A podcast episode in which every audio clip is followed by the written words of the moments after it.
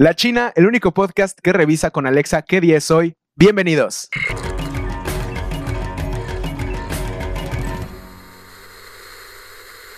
Bienvenidos a La China, el único podcast mamador de su preferencia. Mi nombre es John Bogdano Leinik, su host, que pues está aquí el día de hoy acompañado, al menos de manera virtual, porque estamos lejitos, estamos como a tres horas de, de, camino, con Grant Keegan. Grant Keegan es, es una persona que conocí en la secundaria, que es un gran amigo. Nos volvimos a reencontrar hace poquito, como hace un año, ¿no? Más o menos. Por Facebook. Por Facebook. Y, y, pues nada, este, este muchacho pues me ha estado apoyado desde, desde que empecé el podcast. Eh, me ha estado diciendo, oye, ¿cuándo el episodio? Oye, ¿cuándo esto? ¿Cuándo el otro? Y pues también está empezando contenido. Su manera de pensar me gustó un chingo. Y cuando me dijo lo que estudiaba dije, ¿sabes qué? De aquí soy. El día de hoy vamos a hablar más que nada de la inteligencia artificial en el mundo real. Eh, la película se lo ha. Las películas, los juegos, toda esta cuestión consumidora nos ha vendido que, que la inteligencia artificial es algo bueno, algo para mejorar nuestras vidas. Y yo digo, yo digo que sí, ¿no?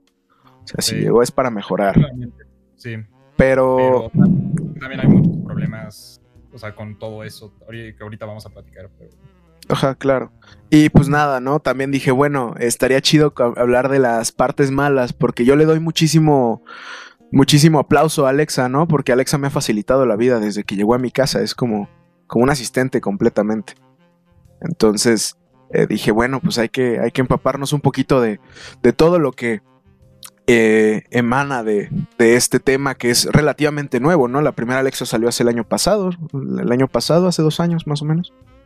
Sí. No, o sea, ya tienen más tiempo, pero como que todos los años van mejorando, y añadiéndole más funciones y todo eso. Pero al público en general.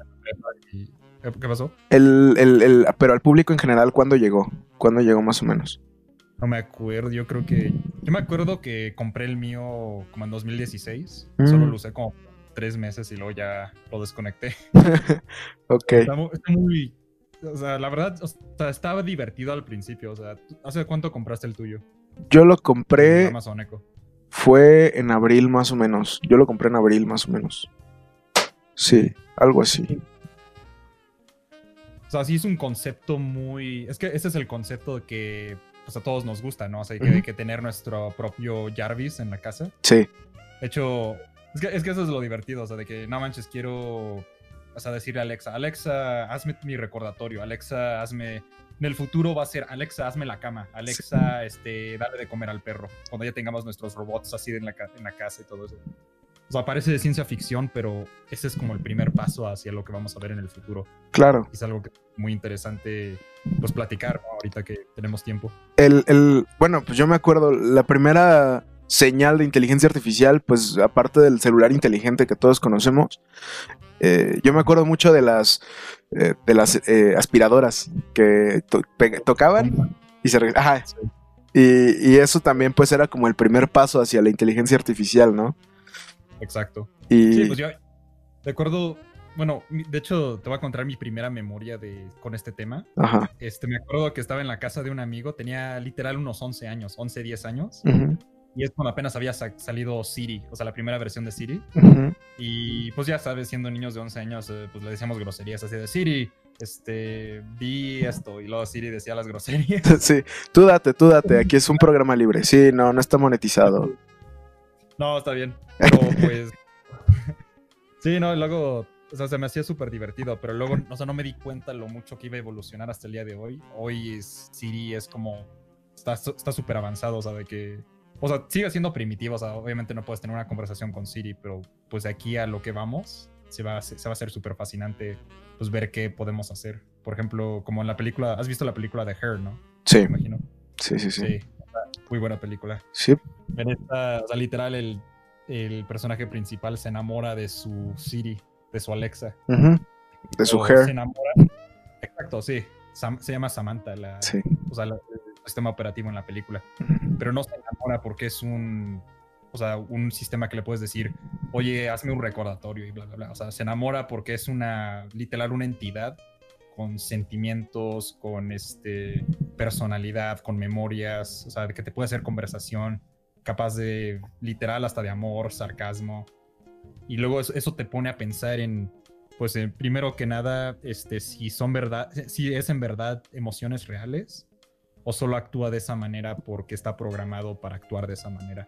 Ok. Esa es como la filosófica que todos tenemos que preguntarnos, o sea, de que si realmente la, intel- y la inteligencia artificial tiene sentimientos de verdad o está, pues, o solo está programada como para, o sea, formar una como una mentira en- entre comillas de esos sentimientos. Sí, es- ¿Qué opinas? estamos hablando de, bueno, sí, de sentimientos y emociones. Eh, eh, eso, eso yo digo que es como un peligro, ¿no? Yo me acuerdo de una canción eh, que se llama The Man Who Married a Robot, es de, de 1975, que en realidad es un monólogo hecho por Loquendo, que este, habla acerca de una historia de un hombre solitario que, que su mejor amigo era Google.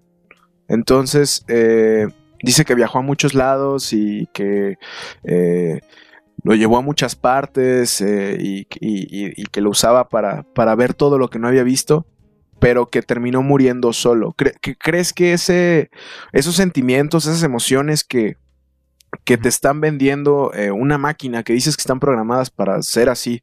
Porque yo digo que una máquina no puede tener sentimientos, los sentimientos vienen de una parte intrínseca llamada alma, ¿no? O sea, es que sí tienes que preguntar de qué es el alma. O sea, el Ajá. alma es algo, es algo que tenemos los humanos solo por ser humanos o, No, pues sea, tú crees, es lo por que ejemplo, los perros, es no sé, es lo que hace, es lo que hace ser un ser vivo, ¿sabes? Eh, el, el alma es lo que te dice eres un ser vivo y, y sientes. Eh, tengo pues, dos gatos y yo digo que esos dos gatos tienen alma. Yo digo que tienes también una mascota. sí, Y este, y pues ellos sienten, o sea, te quieren, ¿no? Eh, sí, sienten dolor, sienten felicidad, tristeza. Claro, y, y- y ellos saben que no van a morder la mano que le da de comer. ¿no? Sí. Entonces, eh, pues estas, estas máquinas pues se quieren vender este mismo sentimiento, pero eh, mi pregunta es el peligro que te da al, al hacerte una persona solitaria al decir que tu mejor amigo es una máquina, ¿sabes? Exacto. Entonces, eh, e- eso yo digo que es como un, un- un principio pues, muy fuerte. Imagínate llegar a una parte donde yo diga, bueno, pues me compré una Alexa para no sentirme tan solo y creo que me exhibí, pero este... Em, o sea, cuando llegue a esa, a esa parte de que las máquinas van a poder ser tus amigos, pues ahí es cuando algo está mal dentro de la vida, ¿no? La, la, la socialización es, es, es, es algo necesario, ¿sabes? Sí, Y yo, yo creo, o sea, yo creo que tienes razón, en parte. Pero pues yo tengo unas, honestamente tengo unas formas de ver la vida algo radicales. ajá, Por ejemplo, te voy a hacer una pregunta. ¿Tú te casarías con un robot? Por ejemplo, imagínate los de Detroit Become Human. ajá. Tú Mm. jugaste ese juego, ¿no? Lo empecé, Sí. lo empecé y como la mitad de los juegos, Sí, bueno, al rato podemos hablar más de Detroit así bien en fondo, pero por ejemplo, esa es como la pregunta. Bueno, o sea, sigue. yo me casaría con un robot, la respuesta es no. Pero ¿por qué? La respuesta es no porque yo, yo necesito eh, calor humano, yo necesito también, eh, yo, yo necesito una interacción, yo soy una persona sentimental completamente. Entonces casarme con alguien frívolo o casarme con alguien que sé que tengo, que tiene este, el deber de, Sí, es algo que no, que no va conmigo, ¿sabes? sí, pero, o sea, la razón por la que te pregunté eso es porque, yo sé, ya estamos viendo, o sea, los pasos iniciales, los robots, o sea, o los androides, como quieras llamarles, se están haciendo más y más como humanos. O sea, ya tenemos. O sea, o sea, el primer. O sea, hay. Bueno, lejos de las compañías que ya están haciendo como los robots, así de. Literal que se ven como seres humanos, así como. Pues igual como en Detroit Become Human, o sea, Sí. es el ejemplo. La razón por la que me encanta tanto ese juego, o sea, de hecho es mi cuarto juego favorito de toda la vida. Pero la razón por la que me encanta tanto es los conceptos que introdujo. O sea, como que me hizo ver cosas de otra manera, distinta. Ok, Y sí, porque, bueno, voy a explicar como la premisa de Detroit. date, date. O sea, Detroit Become Human es un juego que está, el año es creo que 2038 y hay una empresa que se llama Cyberlife que creó, o sea, literal crea robots, androides, que son exactamente como humanos y tienen, o sea, de que personalidades, pero la razón por la que los crearon fue para, pues, sea, tomar todo el labor humano, o sea, y que ya no, los seres humanos ya no trabajen. Hasta en el juego hay una estatua que dice, el día de hoy, creo que fue el año 2030, los humanos ya fueron como liberados de las cadenas del, labor físico. Que, bueno, eso ya crea un montón de problemas económicos, que la gente se queda sin trabajo. Y bueno, yo por eso estoy súper a favor del, ¿sabes qué es el, cómo se llama? El Universal Basic Income, o sea, del income universal que, o sea, que a cada persona le dan mil pesos, ponle, bueno, mil dólares al mes, ponle. Ajá. Por, o sea, nomás por existir. O sea, por ejemplo, bueno, es que ya introduje muchos conceptos ahorita, pero... No, no, no, no pasa nada, no pasa nada porque yo también estoy procesando mucho, entonces eso me ayuda un chorro también a, seguir la línea, pues. Yo, yo, yo, yo estaba, yo estaba yo, yo compré Detroit Become Human porque uno de mis youtubers favoritos que se llama Dayo, te lo recomiendo, el poderosísimo Dayo, eh, hizo una retroreseña, porque no es reseña, realmente fue como un, un análisis acerca de que Detroit Become Human quería, quería eh, ser un juego que concientizara acerca de la esclavitud utilizando androides, ¿no? Pero al mismo tiempo diciendo, eh, eligiendo también el mismo tema de que los androides van a ser como nosotros y que los androides en algún momento se van a revelar, como en Terminator, como en Blade Runner, como en varios, en varios lados eh, o varias películas que, ya los hemos visto, ¿no? Como en Yo Robot, que Yo Robot es, está basado en un libro, ¿no? El de las... El de las... Eh, los androides sueñan con ovejas eléctricas, ¿no? Eléctricas. Entonces, este eh, por eso lo, compré, lo empecé a jugar. No es mi estilo de juego, sí me gusta el juego narrativo, pero. a mí me sí. sí, sí, es, es bien interesante. De hecho, Death Stranding me gustó mucho, ya lo tocaremos en otro lado. Em, pero eh, sí lo dejé a un lado porque cuando lo compré, pues también compré otro juego y, otro, y ese otro juego fue como el que me llamó. Ahí lo tengo guardado. Pero, pero pues sí, sí entiendo, más que nada. Y eso del, del income, eh, ahí discrepamos tantito. Yo sí estoy a favor de que si trabajas ganas, ¿no? Pero... Pero yo digo que este tipo de, de, androides que metieron a cuestión de, de que quitaron toda la labor humana y la mano de obra y la mano negra ya no existe, por así decirlo. Este. Eh, pues es un tipo de selección natural también, ¿no? Pues estás dejando a las personas más fuertes. Ah, sí. Y la gente que realmente no puede con su vida, pues se va yendo poquito a poquito. Es que tal vez, es que eso es una, pues que es cuestión de economía, o sea, ya si eres, o sea, si, por ejemplo, si eres capitalista o socialista o comunismo, o sea, yo la verdad no veo lo del UBI, ¿cómo se llama? Universal, no sé cómo se llama en español, creo que se llama... Se le llama beca Benito Juárez, o sea, así déjalo. Hay que ponerle, pues en inglés es Universal Basic Income, lo voy a llamar en español, pues salario universal. Sí. literal, el gobierno te da, ponle 20 mil pesos al mes solo por existir, ¿no? Y diría, no, eso es comunismo, pero yo lo veo así como una forma de, pues como para balancear, o sea, la vida del capitalismo, de que ya mucha gente, pues obviamente se va a quedar sin trabajo, o sea, ya lo estamos viendo el día de hoy, estamos viendo gente quedándose sin, quedándose sin trabajo por la automatización, por este por ese tipo de cosas, ¿no? O sea, que las fábricas ya son completamente automatizadas, o sea, de que todas las, hasta aquí mismo en Querétaro, todas las, las fábricas de, pues, de carros, de Honda, todo eso, en Amazon, ya cada día se está haciendo más, pues, automatizado, ¿no? Pues sí, es cierto, o sea, de hecho ya no te, ya no te, te contratan por operar, te contratan por supervisar. Exacto. Entonces, este, pues sí, sí es cierto. 20 eh, mil pesos al mes se me hace excesivo, pero, pero hablando de, aquí México, pues sí, con 8 mil pesos, no menos, 6 mil pesos al, mes que te den por existir, pues es una ayuda grande, ¿no? Entonces... Para eh, comer y... Claro, es, es una canasta básica, ¿sabes? Entonces, y es una canasta básica que te vas a quitar de encima. Y también, pues, contando, contando eso, pues también el salario, pues, el salario menor, pues sí te alcanzaría un poquito más, ese tipo de cosas. Ya viéndolo de esa manera, pues sí, sí conviene, ¿no?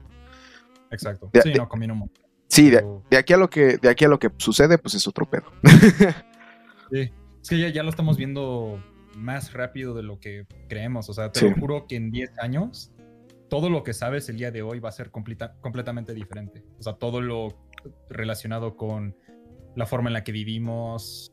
O sea, imagínate cuánto ha cambiado el mundo de hace 10 años al día de hoy. Claro. O sea, no teníamos estas cosas, o sea, estos rectángulos negros por los que vemos el mundo caer en tiempo real. Es como, o sea, es tan loco lo que podemos hacer con celulares que tenemos en las manos hoy en día, Claro. es algo que para nada existía hace 10 años. Ahora imagínate qué va a pasar en los próximos 10 años.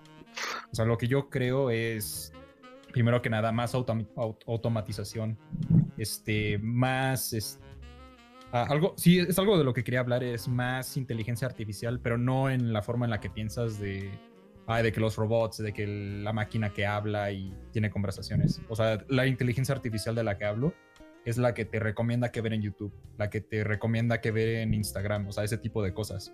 Lo ¿No- no que, te pasa que- lo que es la recolección de información y el regreso de esa, ¿no? Es como, Exacto. Me, me ha pasado que estoy platicándole a alguien acerca de que quiero un colchón nuevo y en Facebook me salen anuncios de colchones.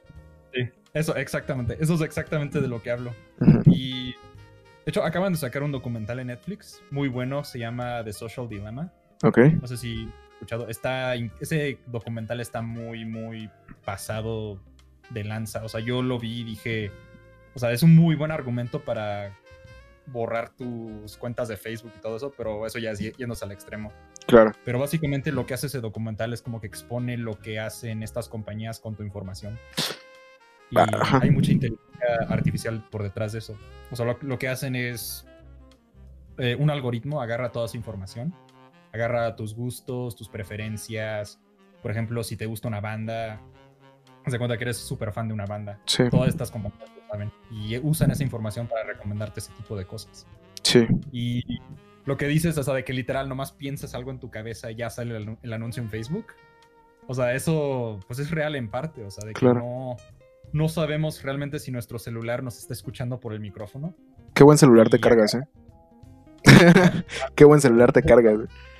El Galaxy S20, sí. Sí, este, sí, el- pues sí, sí pasa. Eso se le llama machine learning, ¿no? O eso tiene que ver con otra cosa.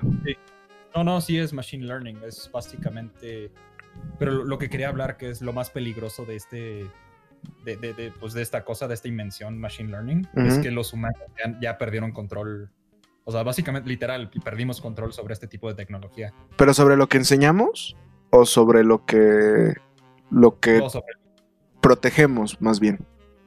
no, o sea, perdimos el control en el sentido de que un día aprendimos estos algoritmos y dejamos que, literal, que se volvieran locos. O sea, que evolucionen como quisieran, que recolectaran la información que necesiten y ahora ya están, o sea, ya, ya no sabemos, o sea, el- qué están haciendo con esta información o cómo están cambiando día a día, porque literal, o sea, están programados para cambiar. Ujú. Ese es el punto principal del machine learning. O sea, el machine learning lo que hace es literal aprender por su propia cuenta. Agarrar la adaptar. tendencia, agarrar la tendencia, adaptarse y luego aplanarse, ¿no? Para otra vez Exacto. hacer pico. Ajá, es como, es como evolución biológica. Se está adaptando hacia el mejor camino. Y va a haber Y algún es momento donde se arte o donde tenga tanta información que se vuelva completamente loca. Es lo que ya estamos viendo con cosas como YouTube. Por ejemplo, ¿has visto los videos de. Los videos como por ejemplo. O sea, súper raros de niños en YouTube. Sí, sí los he visto. De esos de- Los de Elsa y de- Spider-Man. Sí, los de él, exacto, de Spider-Man. Y luego videos de que la cancioncita con los deditos y no sé qué, de que literal, todos esos videos están, casi todos están generados a computadora. ¿Sabías eso? No sabía eso. O sea, de que literal en un algoritmo pones, haz este video con estos elementos de los personajes más populares del momento, que son personajes de, pues, de Disney, de Marvel, Elsa y Spider-Man crea videos a computadora y los son millones de videos, o sea, de que literal en YouTube se están subiendo por, por máquinas, por robots. Y eso Ok. lo que hace, y los niños no tienen criterio, ¿no? ¿Estás de acuerdo que un niño de 5 años no tiene criterio en lo que escoge? Sí, O sea, literal ve, ve a Spider-Man o ve a Elsa y pues le da clic, ¿no? sí, claro. Y eso es muy peligroso. Imagínate crecer con ese tipo de videos. Sí, está fuerte. Sí, Para- sí, sí. Imagínate que puede hacer al cerebro después de años de ver lo mismo y lo mismo. Y pues YouTube ya como que ya está haciendo pues un mejor trabajo en controlar todo eso, pero igual, pues es un, un pequeño pedazo de lo, que, de lo peligroso que puede ser este, tipo de algoritmos si no son controlados. Y eso, eso es lo que me da más miedo a mí. O sea, ¿qué pasa cuando pues sucede con algo más importante como pues la economía o no sé, ponle el nombre que quieras? Sí, sí, sí, sí. Pues ahorita que, que lo ves así, pues sí, sí me han recomendado, o sí he estado en YouTube, por ejemplo, y me han recomendado cosas medio raras. sí, personalmente yo soy una persona muy dada a, la cuestión de lo que se tenga que dar, ¿no? O sea, de, de que no cuido mi cuenta, de que no cuido información personal, porque yo ya sé que mientras más la cuides, más métodos va a haber para seguírtela sacando, ¿sabes? Entonces yo ya estoy... Yo ya, yo ya, me... yo ya estoy en esa etapa de aceptación y yo digo que tú igual. ¿No? Sí, yo, ya, de hecho yo ya pasé por mi etapa de, o sea, de teorías, de conspiraciones y todo eso, de que literal, no manches, voy a borrar todo. De hecho, por eso borré mi cuenta de Facebook y de Instagram. O sea, pasé casi un año, de hecho, sin redes sociales por esa misma razón. Ok. Y que, no van a poder conmigo, no van a poder conmigo el gobierno, el, las corporaciones. O sea, sí me volví loco ese año. Pero pues ya después de tiempo tienes que aceptar el hecho de que no va a cambiar. Y claro. más bien se va a se va a poner peor, entre comillas, porque si lo ves de cierta manera, pues no tiene, o sea, no es malo en sí, o sea, es literalmente saben información sobre ti, todas estas corporaciones, pero realmente es algo malo. Eso es algo que me he preguntado mucho, o sea, si realmente toda esta, pues, falta de privacidad es algo malo en sí. Pues no es que no es algo malo, o sea, personalmente te digo, yo estoy en esta etapa de aceptación de, mira, si vas a saber de mí, quiero que sea lo, quiero quiero ser lo más transparente posible, ¿no? Sí. Porque sé que en algún momento me pueden incriminar por algo que dije, ¿no? Exacto. Eso es algo eh, pues Entonces es algo que, que, yo también he dicho, bueno, eh, voy a hacer lo más natural posible para que si en algún momento yo sé que están vendiendo mi información o que la están sacando para algún otro lado, pues decir, date, o sea, eh, este soy yo y nunca te, nunca les, les escondí nada, ¿sabes? Y esa es una, filosofía para vivir tu vida. Y yo he llegado, y yo he llegado a ver a gente todavía que le pone así la cinta masking a la computadora o, o que no trae micrófono en su celular, de que le desconectan el micrófono del celular y para hablar por teléfono utilizan audífonos. Mm, eh, también he visto esas cosas. Em, o, así, o que también tiene la cámara del celular tapada. O sea, digo, bro, pues ya no lo hagas. O sea, eso te está haciendo ver más sospechoso todavía, jovenazo. Exacto. Sí, de hecho yo era así demasiado. Entonces, pues ya. Exactamente. sí. Sí, pues ya dije ahorita. Es que no sé, hay, hay muchas, muchos argumentos pro y en contra. Por ejemplo, está la gente que dice o pues si no tienes nada que ocultar, no tienes nada que preocuparte. Ahí está. O sea, yo creo que es un argumento muy pues peligroso porque pues le da, básicamente estás dando poder sin tu consentimiento. O sea, todo esto es básicamente sin tu, sin tu consentimiento, sin tu aprobación. Sí. Entonces, y luego hay cosas como China, ¿no? Como el gobierno chino. Ok. No tienen su sistema de crédito social y todo. Eso ya es como llevado al extremo, o sea, todo el sistema que tienen allá de vigilancia y todo eso. Pues sí, he, o sea, he, consumido producto chino. Eh, por ejemplo, hay un juego que se llama Monster Hunter Online que, que necesitas un ID de, de ciudadano mm. para poder jugar. Imagínate qué, qué fuerte ha de ser eso.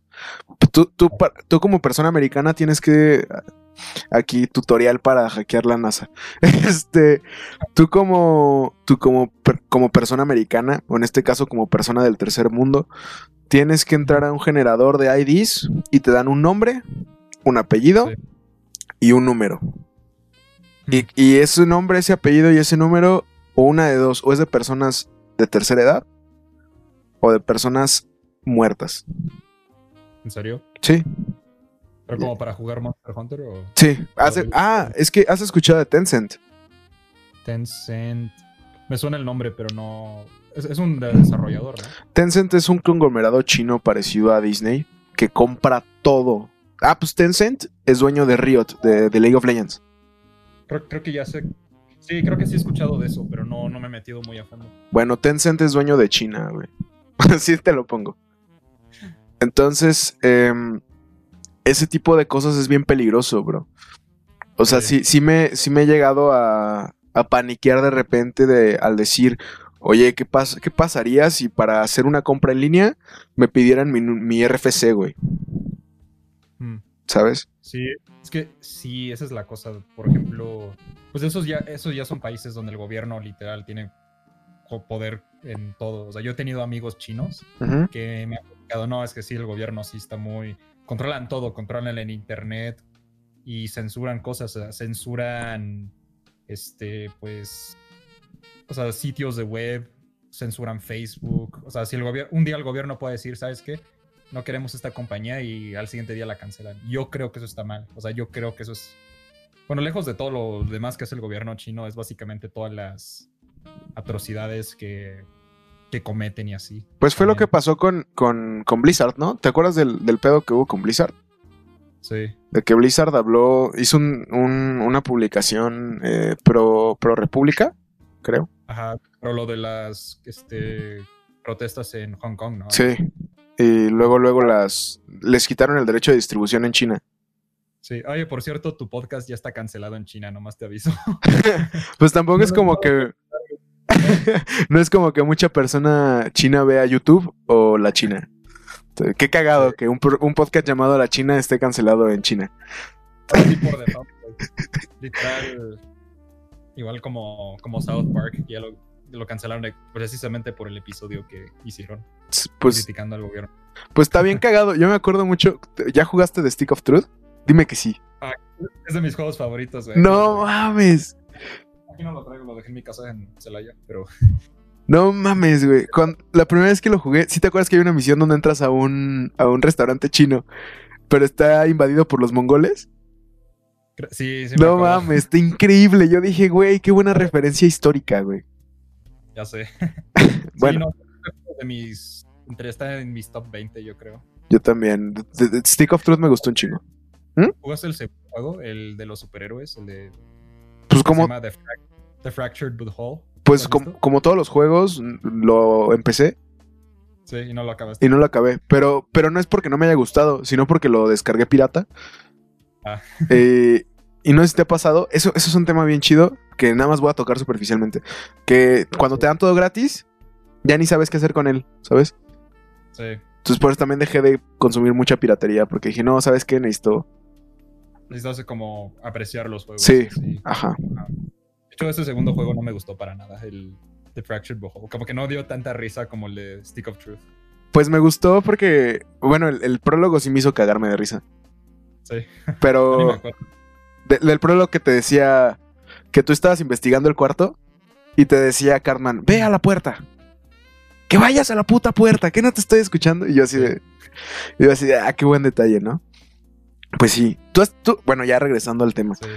Tú has tenido, o sea, hablando de teorías conspiranoicas y cuando cerraste todas las redes sociales, ¿tuviste alguna experiencia mala o un detonante como para tomar esa decisión? Deton- No realmente, más bien era como muy paranoico eh, y pues, o sea, con ese tipo de cosas. Y pues fue cuando me metí así de que literal al fondo en... Y lo- no te pasa que te metas así de que un hilo de videos de YouTube que te van radicalizando de cierta manera, o Sí. posts Reddit, Sí, te metes y ya sales así de que no manches, el gobierno nos controla, nos va a ver a todos, sí, se acabó todo. sí. Pues es, es, es, sugesti- es sugestionarte, ¿no? Sí, no, es- y eso es algo también peligroso, que hay mucha... Sí. De hecho, eso mismo se ve en el documental del que te hablo, lo de... ¿Cómo se llama? The Social Dilemma, el documental de Netflix. Que, por ejemplo, estos algoritmos de, pues, de las corporaciones de YouTube y así. Saben exactamente cuál es tu, tu orientación política. Ok.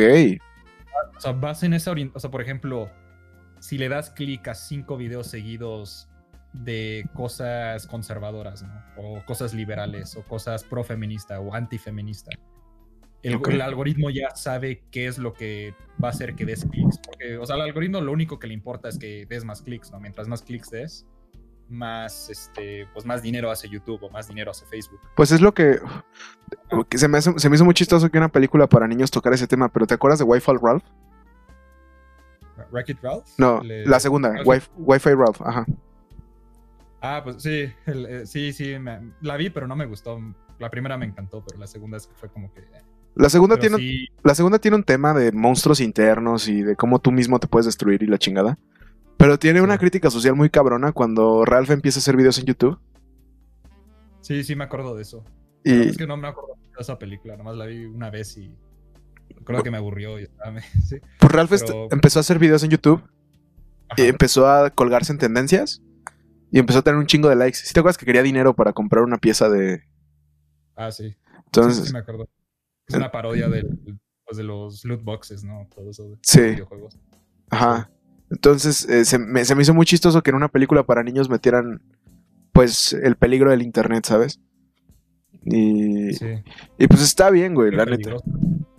Es peligroso. Sí, es, es muy peligroso, pues, en el sentido en el que literal este, pudre mentes jóvenes. Eso es lo que me he dado cuenta. O sea, si eres, si tienes 14, 15 años y te metes en estos hoyos peligrosos de radicales, por ejemplo, hay grupos así de, ¿cómo se llama? Supremacía blanca o far right, o sea, estos grupos, pues, radicales políticos, ¿no? O, o sea, te metes y empiezas a, o sea, literal le das un clic a un video, ¿no?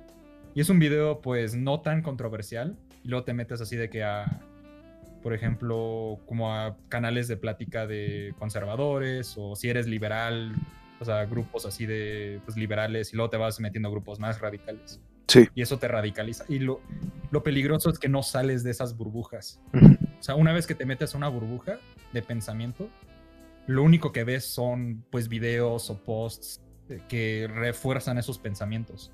O sea, refuerzan esos pensamientos de o ya sea de odio, de radicalismo, y así es como pues radicalizas una persona. ¿Y crees, ¿Y crees que, o sea, bueno, pues sí es un círculo vicioso, ¿no? Sí. Pero en, esta, en, en este mismo momento, ¿crees que haya personas radicales que no son objetivas con lo que piensan? O, más que nada, auténticas. ¿A qué te refieres? Me refiero más que nada a que se han metido tanto en estos sistemas como información que ya se convencieron, co- convencieron, que ya se convencieron de, de lo que son, entre comillas. Entonces, Sí, sí, yo creo que, o sea, una vez que te metes a esos, pues básicamente hoyos de, o sea, literal ver lo mismo todos los días, o una, lo formas parte de tu identidad, y dos, lo, o sea, si, si alguien ataca esa identidad, si te dan crítica de, esos, esas formas de pensar, en vez de ponerte a analizar, oye, creo que a lo mejor puedo estar mal, te pones a la defensiva. Sí. pones a la defensiva. Y es más difícil destruir esas ideas. Pues- o más bien como. Todos pasamos por eso, ¿no? Sí, yo creo. O sea, yo he pasado por esto. Pues mil. O sea, mil diferentes formas, te lo juro. O sea, yo he pasado por cada, cada parte del espectro político. Me acuerdo que en esta, cuando estaba en la. O sea, hablo de eso porque a mí me pasó. O sea, yo cuando estaba en la prepa me metí por ese tipo de como caminos. Primero fue como conservadores y luego grupos más radicales y luego me fui más a la izquierda y ahorita ya estoy como más como centrado con mis. Hasta cierto punto dije, ¿sabes qué? Lo que estoy viendo está mal, o sea, lo, lo que estoy viendo puede que sea falso, puede que no sea 100% correcto. Y ese fue el momento en el que me di cuenta de que me conviene más pensar críticamente en vez de solo aceptar ideas por lo que son. Pues es, es lo peligroso. O sea, te digo, la, la- yo digo también, y también te hago segunda porque yo también pasé por lo mismo, ¿no? En, en la cuestión de, de que me metí también ideas eh, de izquierda, luego me fui ultraderecha y ahorita me siento radicalmente apartidista, pero Sí. tengo mi, mi, mi- mi situación eh, de pensamiento muy, muy centrada, ¿no? Ya Sí. porque ya sé lo mejor de una parte, lo mejor de otra parte y se combina, ¿no? Es un criterio que se va haciendo. Dentro, no quería usar esta palabra porque eh, se me hace pendeja cuando se usa de manera incorrecta, pero Sí. es, es parte del proceso de deconstrucción de uno mismo, ¿no? Que es lo que pasa ahorita en la edad que estamos nosotros, 20, 22 años, ¿no? esa, esa donde, esa donde nos vamos dirigiendo y como nos vamos, eh, ahora sí que sin la tutela del papá, de la mamá o de tu tío, el que te enseñaba videos de skate de chiquito, eh, ahora te estás diciendo, ¿sabes qué? Este sí soy yo. No. Y, eso es lo bueno, porque con eso agarras confianza más en ti mismo. Sí. ¿No te pasaba cuando ibas o tenías como 14, 15 años? O sea, bueno, yo creo que todos somos inseguros a esa edad, ¿no? Ujú, Machín. ahorita, exactamente por lo que describes, de que te vas como alejando de lo que te enseñan tus papás, tu tío, y vas formando tus propias ideas, tienes más confianza en ti mismo Claro. Sí. y tienes más, te sientes más como digno de existir, digno de pues presentar tus ideas al mundo, porque pues tienes confianza en ti mismo, y eso, eso, eso es algo bueno. Desde, desde los, pues desde chiquillos, ¿no? Como, pues tú me conociste en secundaria, teníamos el sueño guajiro también de ser youtubers, ¿no?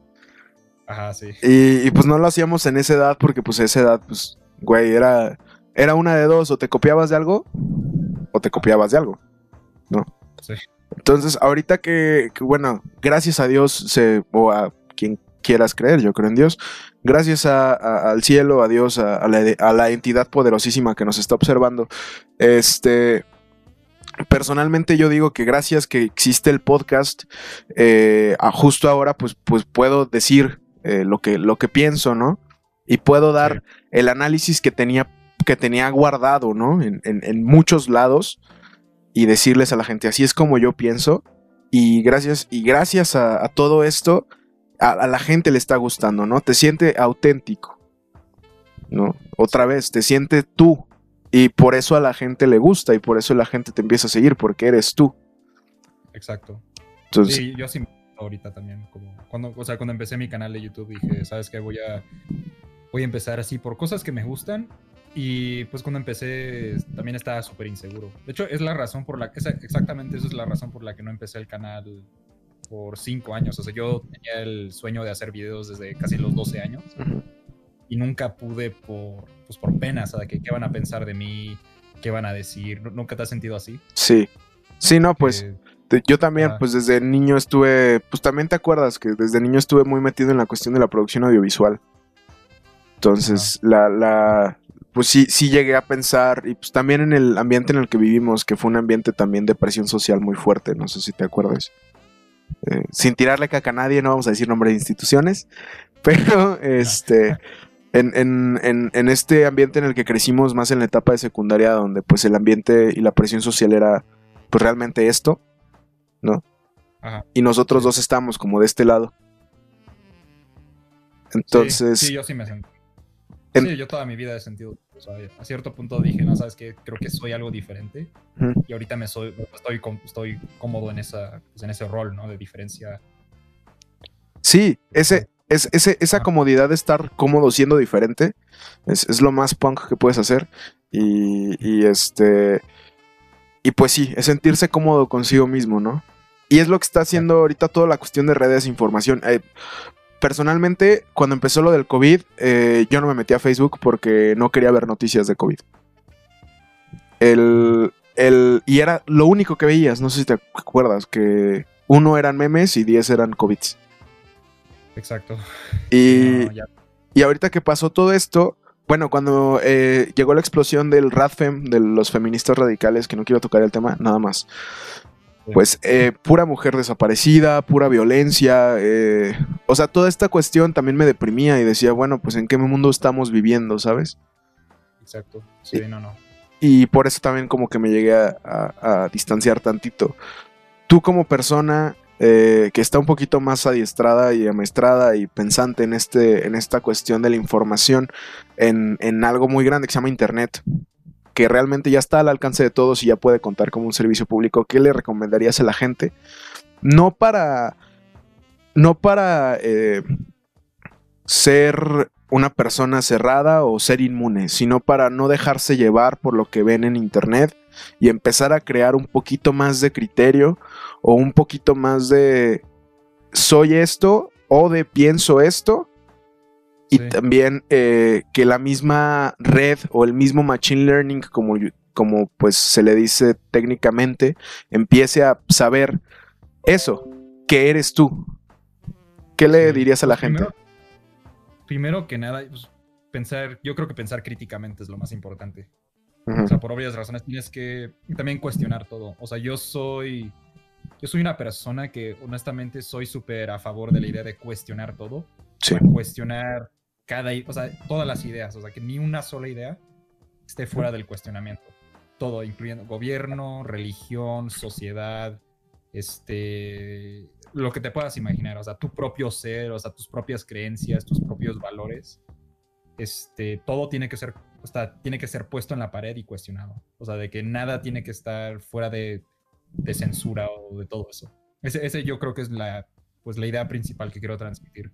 Ok, O sea, date cuenta, de, o no importa dónde estés en el espectro político, o sea, izquierda, derecha, ya sea estás a favor, en contra del feminismo, a favor, en contra del tema que tú quieras, de religión, ya seas ateo, este, cristiano, budista, todo, o sea, todo, filosofía, todo tiene que estar puesto en la pared y decir, ¿sabes qué? ¿Por qué tengo estas creencias? ¿Por qué creo esto? ¿Por qué tengo estas opiniones políticas?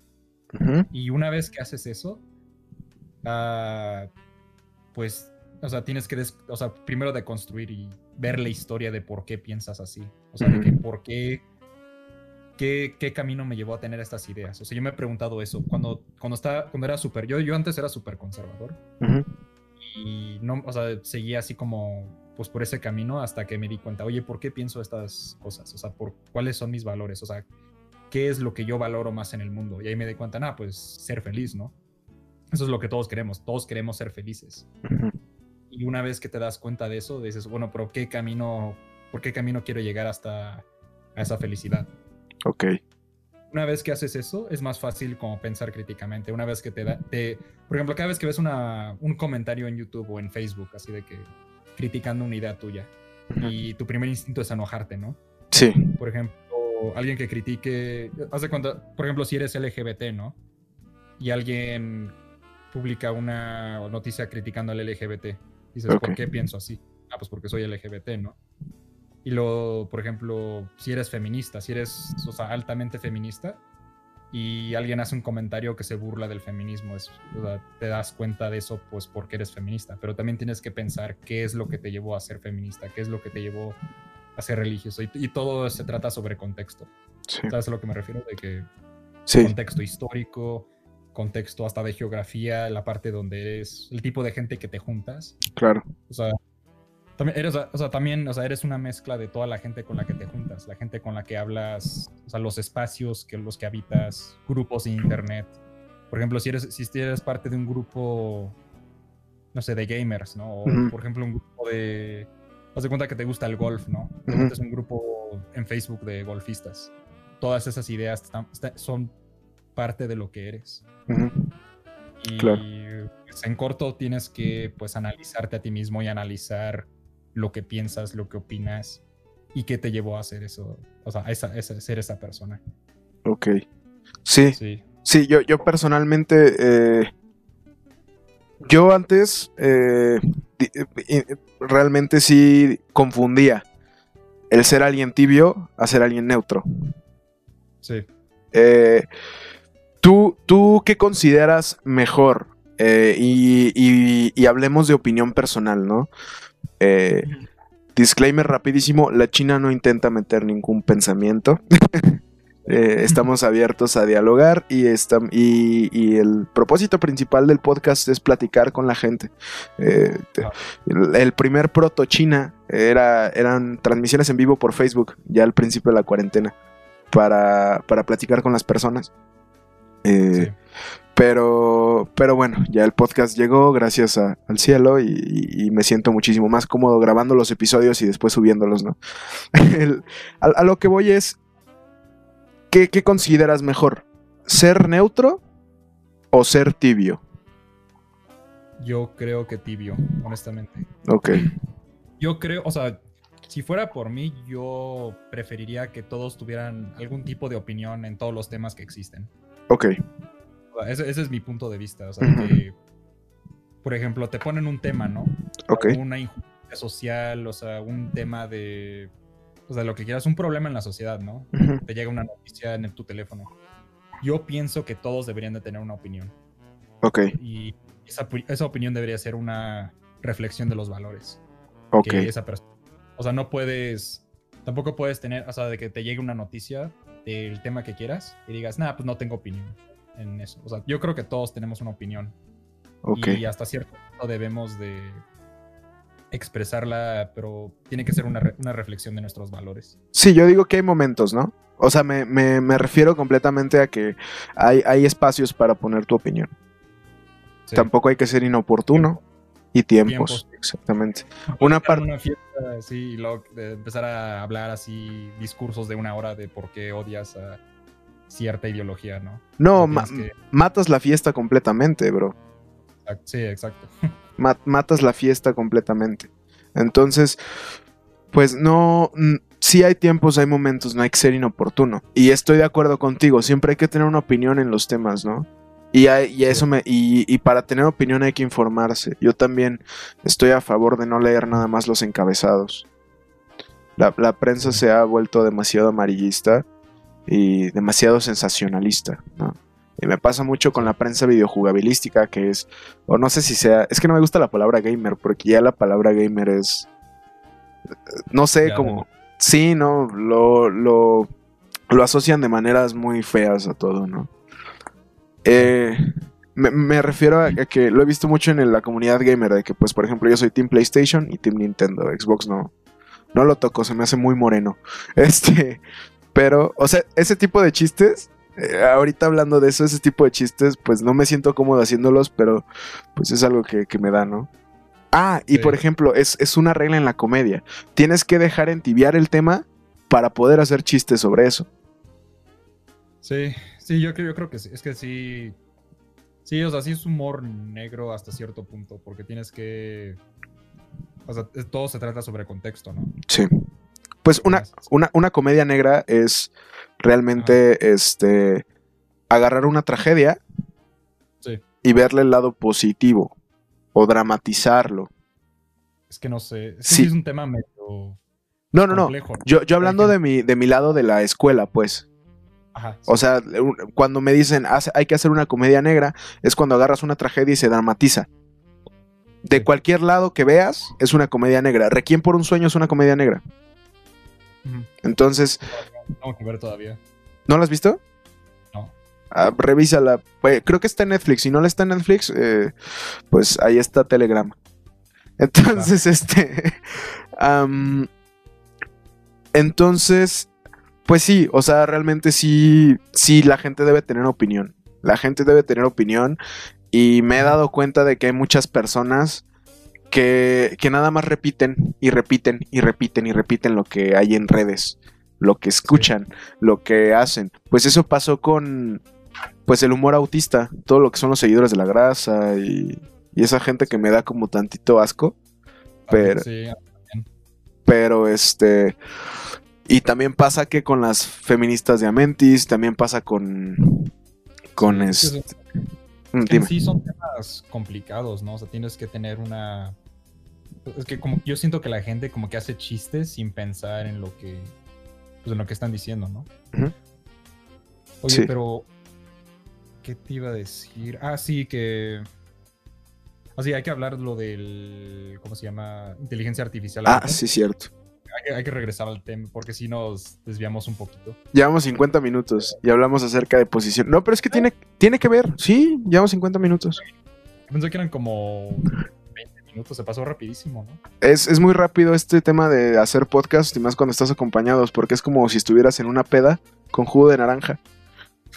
y, y ya nada más estás platicando y te estás yendo por las ramas y ya nada más te regresas de nuevo. Por eso me gusta, te digo. Sí, lo estoy disfrutando mucho. Te digo que está delicioso hacer podcast y, y, bueno, yo, yo sigo mucho a la, a la gente que hace podcast en México. Pues hablamos ya más que nada de la escena de los comediantes, ¿no?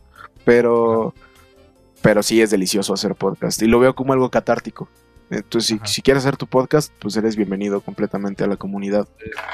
Sí, no, yo definitivamente es algo que he considerado, pero sí, ahorita tengo muchos proyectos que tengo pensado. Híjole. Entonces, pues sí, sí, sí sería para algún día, pero no, no en este momento.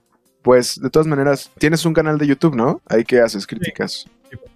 Hago críticas y básicamente reviews de videojuegos y de ah, películas, este, pues sí, más bien como analizando diferentes tipos, o sea, medios de películas, videojuegos y música, que es principalmente lo que, lo que hablo. Y música principalmente electrónica, que es lo que más me gusta. O sea, electrónica pesada, como dubstep y todo eso, es como mi género favorito. ¿La escena de la electrónica todavía sigue a flote? Sí. No manches. Sigue más vivo, que nunca. Órale. Pues más, yo tengo muchas recomendaciones. También de metal, también de metalcore, me encanta eso. Ah, bueno, pues metalcore fue parte de mi prepa, ¿no? Bueno. Entonces, eh, bueno, es que, es que todo este tema de la inteligencia artificial, ahorita, tomándolo ahorita, hace 10 años era un tema tabú, ¿no? O sea, teníamos, teníamos, teníamos películas como Inteligencia Artificial, como hay, La Casa Inteligente, El beso. Es que son películas que son muy fantasiosas en ese momento. Sí. Y la gente las veía y decía, ¿sabes qué? O sea, ah, está chistoso, ¿no? De que, no manches, vamos a tener robots en el futuro que nos hagan de comer y nos, nos hagan el aseo y todo eso. Pero ahorita cada vez más se está viendo, o sea, va más hacia la realidad. Yo no dejaría, yo no dejaría que un robot me hiciera la comida. No, la envenena. Pues no, o sea, me refiero a que le faltaría cariño. Sí. Entonces, bro, o sea, necesitas ponerle cariño a la comida para que sepa rico. Es, parte, es un arte. ¡Ah! Órale, ¿qué piensas de los robots que hacen arte? Eso, eso quería hablar también. Date. Porque hay, muchos robots. De hecho, bueno, ahorita los dos temas que quería tocar es exactamente eso de los robots que hacen arte. Y también como el antagonismo de los robots. Que es algo que en ti ahorita. Sí. Ahorita Ahorita te voy a poner en cuestionamiento, vas a ver, Jan. Date, date. Estoy, estoy nervioso, no sé qué va a pasar, pero estoy como muy... Porque, bueno, primero vamos a hablar sobre los robots que hacen arte. Ajá. Eh, hay muchos robots que, o sea, sí, eventualmente los programas para hacer música. O sea, no tengo idea de cómo lo hacen, pero sí, o sea, de que metes información y con machine learning, por ejemplo, le dices, le das las sinfonías de Beethoven, o sea, Mozart, cosas así, y componen una pieza en base a esa información. Y pueden ser las que quieras, o sea, puedes meterle de que un millón de sinfonías si quieres. Analizan todo, es que todo se puede analizar matemáticamente, ¿no? claro. ¿Estás de acuerdo? O sea, todo puede modelarse matemáticamente. Hace poquito estuve platicando con una persona y yo no estoy de acuerdo en sistematizar el arte a base de números, pero de que todo se puede analizar con números, estoy de acuerdo existe. Ajá, existe. y lo hacen en este. Pues hacen una pieza nueva, ¿no? Y han habido, pues, grupos que, o sea, lo tocan enfrente de una. O sea, de, un público y ellos no saben que es una inteligencia artificial. De hecho, hay un video en YouTube así sobre eso. Que, y luego, o sea, ellos, o sea, disfrutándolo así, y luego al final les dicen, no, pues fue hecho por un robot. Y su mood cambia así, o sea, van de felices a enojados, porque estos son, estos son críticos serios de música. Ajá es, un público así de que, pues, súper apasionados por pianis, piano, todo eso. No, o sea, la recepción fue fatal. O sea, todos dijeron, no manches, como que un robot creó esta pieza. O sea, como que tú dices, le quita el sentimiento humano, porque no hay nada más, o sea, o sea, tú dices como que le falta el sentimiento humano, pero, por ejemplo, tú dame tu definición de eso. ¿Qué, qué piensas tú que es el toque humano? Pues el sentimiento humano. El toque humano el toque humano, yo me acuerdo. Bueno, yo, yo lo. Yo siempre doy este ejemplo de que cuando sabes que tiene este amor, ¿no? Refiriéndome a la comida porque soy un gordo. Este. Sabes que tiene este amor porque la comida sabe diferente cuando te la hace tu abuelita, ¿sabes? Sí. O tiene, tiene este diferente. Este diferente sabor cuando. No sé. ah, puta madre. Cuando Mm, bueno, a mí me pasa. ¿Viste Shigatsu wa Kimi no Uso o You Lied in April? no, no lo he visto. No, es de una pianista y un no, es de un es de un pianista y de una violinista. Y hay una tragedia por ahí, no te voy a contar para que chilles. Entonces, este, no, sí vela, está chida. ¿Mande? recomiéndame películas que me hagan chillar. Ya me hacen falta de esas. Úchale. Bueno, son, es una serie, son 24 capítulos. Entonces, eh, y es, y es, y es una serie otaku, entonces también te va a gustar un chingo. Em, a- en esa parte, haz de cuenta que hay una, hay una parte de- donde van a un concurso. Y de hecho ahí es donde se conocen. Y, y están tocando. Y de repente a la violinista se le van las cabras y se empieza a salir de la partitura. Mm. Es una pieza de Chopin la que están tocando. Y yo conozco la original. Pero la que se salió de la partitura se, ve- se escuchaba padrísimo, se escuchaba muy bonito. Me refiero a tiempos y ese tipo de cosas. Tú sabrás más porque eres pianista. Sí. Pero se escuchaba muy bonito. Entonces, ese tipo de sentimiento o ese tipo de improvisación es algo que no le puedes dar a un robot. Tal vez. O sea, sí tienes razón hasta cierto punto en eso, porque sí, técnicamente puedes programar a un robot que se desvíe de cosas de la que está programada, Ajá. pero en sí está programado eso, o sea, de que dices vete por una. O sea, e- es que no sé cómo explicar es- ese, ese tema, pero, por ejemplo, le das un, un robot, le dices "In- improvisa, ¿no? Haz algo que nunca eh, nunca te hemos programado, nunca te hemos dicho qué hacer, el robot lo puede hacer, ¿no? O sea, él, o sea, con base a la información que ya tiene dentro de sí. Pero, que, pero que lo haga bien es otra cosa. Sí, también. Pero O- pues. Sí, es que, es que no sé, está, está muy, pues, complicado como. Todavía me falta. Ya llegaría un día donde este sepa cómo se hace todo eso. Ya te veré. Ajá. Pero, ¿cómo se llama? Pero sí puedes hacer que un, un robot o una inteligencia artificial improvise. O sea, eso es lo que yo quiero llegar. O sea, sí se puede hacer que cree algo nuevo. O sea, que no solo lo que le digas. O sea, sí puede crear. Ya, ya lo estamos viendo en diferentes, pues, robots, en diferentes inteligencias. Sí, sí le puedes dar algo así como... Y eso es lo que le da miedo a la gente. Porque, A mí me da miedo. O sea, yo, yo como artista, ajá, eh, imagínate quedarte sin chamba por... O sea, regresamos a lo mismo, a lo anterior, Sí. a la automatización. Pero imagínate que yo como artista, yo como creativo, eh, hay un momento donde Photoshop 2025 ya te haga el diseño nada más poniendo el texto. sí. Bro, cualquiera. Eso Es, es lo que te hace Word, ¿no? O Word o PowerPoint, que pones la imagen, pones el texto y te sale la opción, o sea, la lista de opciones de. No, pues con esto podemos, tienes estas cinco opciones y ya te crea el. O sea, la- las- los slides exactamente como quieras. Pues hace chingos que, no uso foto- que no uso PowerPoint, pero... Es que eso te hace, o sea, nomás pones una foto y te salen varias opciones, te dice, elige la que más te guste. Y ya y es completamente generado por inteligencia artificial. Y eso es lo que le da miedo a mucha gente. O sea, tú dices que te da miedo y eso lo comprendo, pero también lo que quería hablar también es de el antagonismo hacia estas máquinas. Por ejemplo, tú estás de acuerdo que no te casarías nunca con un robot. Yo estoy de acuerdo. Se me hace algo muy freak. Se me hace algo muy freak. O sea, y no es nuevo. O sea, he visto gente eh, o he visto documentales acerca de los japoneses que se casan con sus personajes de los erogues, güey. Waifus, sí. Sí, claro. O sea, no es algo viejo, no es algo nuevo. Por ejemplo, si llega al punto que el robot es indistinguible de un humano, o sea, te, te lo juro que no puedes notar la diferencia entre un humano y un, un robot.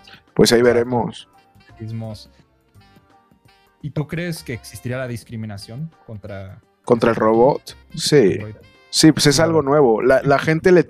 Por naturaleza, la gente le tiene miedo al- al- a las cosas nuevas. Exacto. y Entonces, eso es, exactamente, es lo, exactamente lo que vemos en Detroit Become Human. ajá. Cómo la, o sea, cómo la gente se va en contra de los robots. E incluso al final del juego, bueno, voy a spoiler un poquito del juego. Si no lo han jugado, preocúpense. No, no, no, jueguenlo más bien.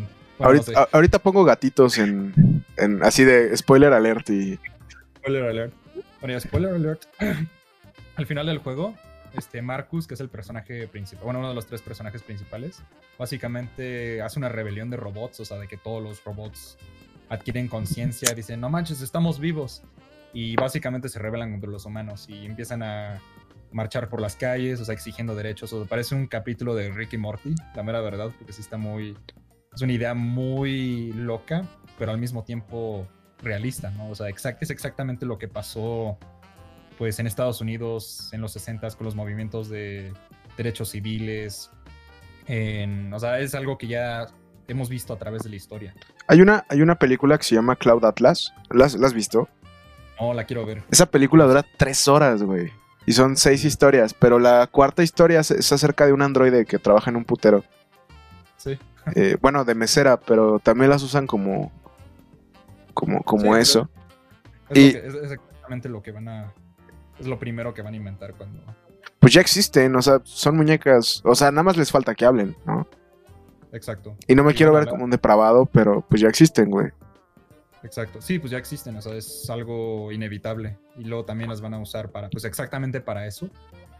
Y, o sea, la verdad es algo que me preocupa porque, pues en estas, o sea, por ejemplo, en el juego los, los androides toman conciencia, ¿no? O sea, toman una personalidad. Cuando los maltratas, ellos sienten ese, tal vez no puedan sentir, o sea, dolor físico, pero sí sienten dolor sentimental. Ok. Esa es la, la diferencia. O sea, lo- sí, hasta cierto punto pueden. O sea, tienen un alma, como tú. Es que tú, tú no opinas que los robots puedan tener alma, ¿no? Yo opino. No, yo, o sea, lo hecho por el hombre no puede tener un alma completo, ¿no? Y, y es, y, y es algo que tengo aquí ya puesto, ¿no? Eh, de que no puede tener alma. Y tal vez porque sea una persona creyente de lo, Sí. de, de lo religioso, ¿no? O sea, soy una persona abiertamente cristiana. sí. Eh, pero, pero yo, yo, yo, yo soy, y tal vez me falte de construirme en esa parte, pero yo soy una persona que, que completamente eh, defiende al, al ser humano como la, la parte trabajadora más fiable, ¿sabes? sí. Es como el centro del. Eres como. Bueno, es, es como una vista muy humanocéntrica, ¿no? O sea, Sí. los- ¿Tú crees que el universo está hecho para nosotros? No. ¿O no le importamos realmente al universo? Ayer Es estaba, como- ayer estaba platicando con mi mamá acerca del aborto. Ajá. Y yo le dije a mi mamá, eh, ¿sabes qué? Seguimos estando en la misma cadena alimenticia que los animales. Y, y no, no es que seamos el centro del universo, nada más somos los más pensantes. Y ya. Sí. Bueno, que sabemos hasta ahorita, ¿verdad? Claro, no. yo tam- y también eso, también eso es parte de otra cosa. O sea, yo también creo en la existencia de aliens en algún planeta desconocido. Eso es inevitable, eso Es- es obvio. Eso es obviamente, eso es algo, sí existe, o sea, no, pero, pero no, no que seamos el centro, pero en una sociedad, ja, en una sociedad que tiene al ser humano como centro, Sí. va a ser muy difícil eh, hacerlos a un lado. Y ahí es donde entra la cuestión de la discriminación, ahí es donde entra la cuestión de... Obviamente va a haber contra... Ya existen los contraandroides, no me acuerdo cómo se llama esa, esa postura o ese movimiento. Pero pues ya Sí. existe la gente que no le gusta esa cosa, ya... eh, todo eso, ¿no? Y, y tal vez porque crecimos también con libros de George Orwell y la chingada, pues. Sí. Pero... Sí, pues eso- pero sí no, no, va a ser difícil y yo también creo que va a ser difícil de mi parte eh, hacer a un lado la, el, el- el producto humano para meter cosas generadas por compu. sí, o sea, estoy de acuerdo en que sí va a haber como mucha, muchas opiniones en contra, pero yo honestamente creo que va a ser lo más... O sea, yo creo que la inteligencia artificial es el mejor camino para ayudar a la humanidad en todos los sentidos. Pues sí. O sea, es el mejor. Yo es por eso que estoy estudiando esto, es por eso que me metí a la carrera de robótica y sistemas y luego me voy a especializar en diferentes cosas, pero yo creo que honestamente que es el mejor camino. Y la gente solo tiene que empezar a aceptar eso porque, o sea, no se va a parar, el tren no se va a parar aquí. O sea, va a seguir evolucionando y pues básicamente va a llegar a lo que todos especulamos a cierto punto, ¿no? Es de que sí se van a hacer más inteligentes que nosotros y van a tomar control sobre el mundo y nos van a matar a todos, ¿no? Entonces sí nos van a matar a todos. Sí. y, John Connor va a regresar a, y va a llegar un T-22 a, al 2015 a decirnos, detengan a Elon Musk. Elon Musk, sí. sí, de hecho, es por eso que Elon Musk está haciendo lo de Neuralink. ¿Has Ajá. escuchado esto? Sí. Que te van a meter un chip en el cerebro. Ajá. O sea, suena como ciencia ficción, pero el objetivo de eso es como que los humanos no se queden atrás. O sea, de que podamos tener como básicamente nuestro cerebro conectado hacia el Internet. Y básicamente, pues, como mejorarnos biológicamente para llegar a ese punto. Y es algo, bueno, yo estoy de acuerdo con eso. De hecho, es una, es una, es un punto de vista que se llama transhumanismo. ¿Has escuchado de eso? No, cuéntalo. Bueno, el transhumanismo es la idea de que los humanos puedan mejorarse, este, ya sea con ah, modificaciones genéticas como cyborgs o, o, básicamente como subir sus mentes a una realidad pues virtual donde puedan convertirse en algo más. O sea, es, la idea de que el humano pueda trascender a otra especie. Y hay un libro sobre eso, de hecho es mi libro favorito y uno de los que más me han inspirado. Es de un autor israelita, se llama Homo Deus. Ok. Tiene, tiene, nombre de, de, persona que está en otro plano existencial. Sí, Homo Deus, que es como, por ejemplo, Homo sapiens, que es sí. pensante. Homo Deus significa humano Dios. Claro. Y es un libro muy interesante, es mi libro favorito. Y básicamente es el libro que me inspiró pues a seguir mi, pues, mi carrera por estos pasos. Tu camino ninja. Ajá, sí, o sea, todos anoten ese libro porque sí lo recomiendo que todos lo lean. ¿Cuántas páginas tiene? Porque ya ves que el mexicano promedio es muy flojo.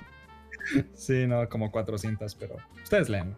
Eh, pero, no, eh, entra, eh, ese libro, a ver, danos un, danos un, Está, está, chido recomendar el, el, libro así a grandes rasgos, pero ese libro que... ¿Qué nos espera en ese libro? ¿Qué, nos hará pensar? ¿Tiene temas muy técnicos? ¿Tiene temas más filosóficos? ¿Qué tiene?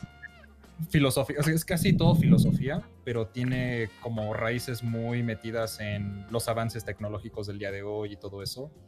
Y, o sea, me lo introdujeron en una clase que, por cierto, reprobé en Estados Unidos. Sí, es muy cagado porque la clase que más me ha inspirado en mi vida la reprobé. Sí. Flojo por pegar mis, pues mis trabajos y así. Pero, sí, sí pasa. X, somos chavos. y en el, pues básicamente el libro se trata, empieza por una, como un tour de la historia humana. Ok. De que lo que nos llevó al día de hoy, o sea, qué son las ideas principales del ser humano.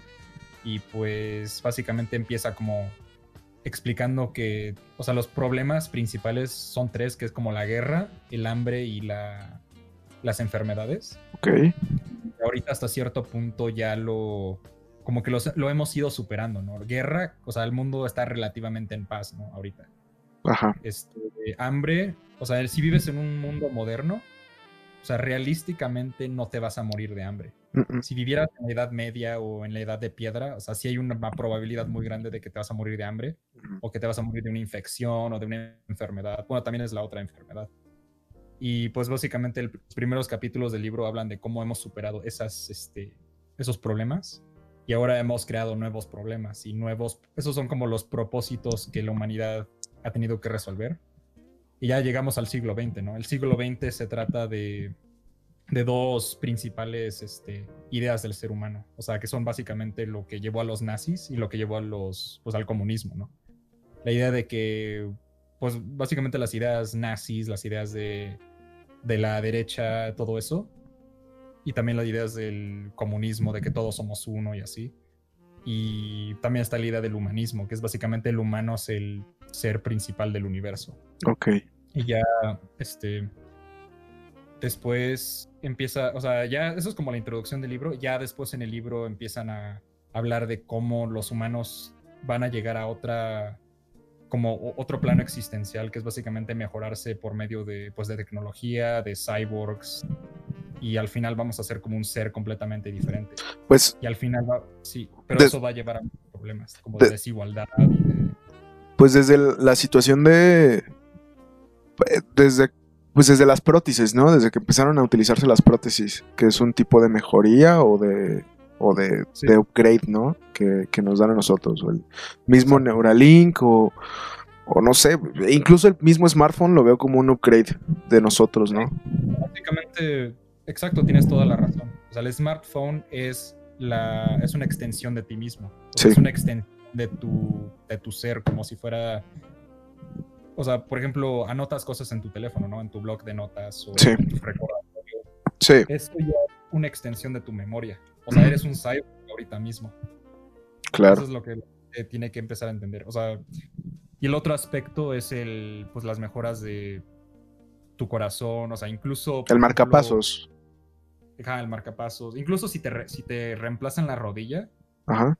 ya, ya, eres completamente diferente a alguien que vivía en la Edad Media. Pues es cagado, porque si le pones un imán a un marcapasos, te mueres, ¿no? yo, yo, yo, me acuerdo que estaba, estaba haciendo una, una tarea de guion y quería que el villano principal tuviera un marcapasos y que con un imán lo derrotaran. O sí. sea, yo me, no me acuerdo dónde lo vi, pero lo vi en alguna caricatura que se me hizo muy cagado. Sí. Y dije, no, sí, no. no sí. Entonces, este, sí, claro. Ahorita en el siglo XXI, viendo la problemática, eh, la problemática más fuerte del siglo XXI es la crisis de identidad. Entonces hay que resolver eso. Y la información sí. tiene que ver. Pero, pues bueno, ya con esa recomendación, yo siento que nos vamos despidiendo. Híjole, llevamos una hora once grabando, una hora once. No manches, está a toda madre. Me gustó mucho. No, pues a toda madre. Eh, deja tus redes sociales, Grant. Este es tu momento de brillar. Sí, sí, quería acabar con, pues sí, mis redes sociales y pues pueden seguirme en Instagram, arroba Grant Keegan Oficial bueno, official en inglés, en Twitter como G Keegan Official y en YouTube pues mi nombre, Grant Keegan. Y de hecho pues todo el tema me encanta, o sea, me súper encanta todo el tema de inteligencia artificial, transhumanismo, este, también me encantan las películas de terror, hablo mucho de eso, de terror y pues básicamente videojuegos, quieren seguirme, este, seguir escuchando mis ideas, pueden seguirme por ahí. El, y de hecho tengo una serie de siete partes para, yo creo que para el siguiente año, que se va a llamar La filosofía de Cyberpunk 2077. Ok. Que yo creo que es, o sea, es una serie que tengo planeado desde que, bueno, desde hace como medio año. Ok. Y cada episodio voy a hablar de un aspecto diferente de, pues, de la vida en, pues, con base al juego que va a salir el siguiente mes de Cyberpunk. Yo te yo digo... Tiene mucho yo, potencial para realizarse. Yo digo que te voy a hablar cuando salga Cyberpunk porque también lo compré el lanzamiento. Sí. Entonces, eh, yo digo que vamos a estar ahí hablándonos sí, de, de, eso de nuevo, porque, bueno, sí. yo, un, un, RPG con Cyborg se me hace alguna idea bien interesante. Sí, y a mí también. entonces vamos a, vamos a ver qué tal, qué tal sale y, y, y, ojalá no tenga que hablar peste sobre el juego. Ojalá. Sí. Estoy, tengo mucho hype. Pues muchísimas gracias, Grant. Eh, es, es, está, estamos aquí. Pues sí, aquí andamos. Eh, mi nombre es Jan Bogdan Oleinik. Este fue La China, su podcast mamador por excelencia. Ahorita les dimos 20 minutos más de contenido a, a nuestra gente. Pues también fue porque, pues no, llevé una, una semana sin subir podcast, no jodas. Entonces, sí, fue una semana sin subir episodio. Pero, pues bueno, estamos, estamos en contacto, Grant, y muchísimas gracias. Sí, no. Y pues nos vemos en el siguiente episodio, jóvenes. Esto fue La China. Mi nombre es Jan Bogdan. Bye bye.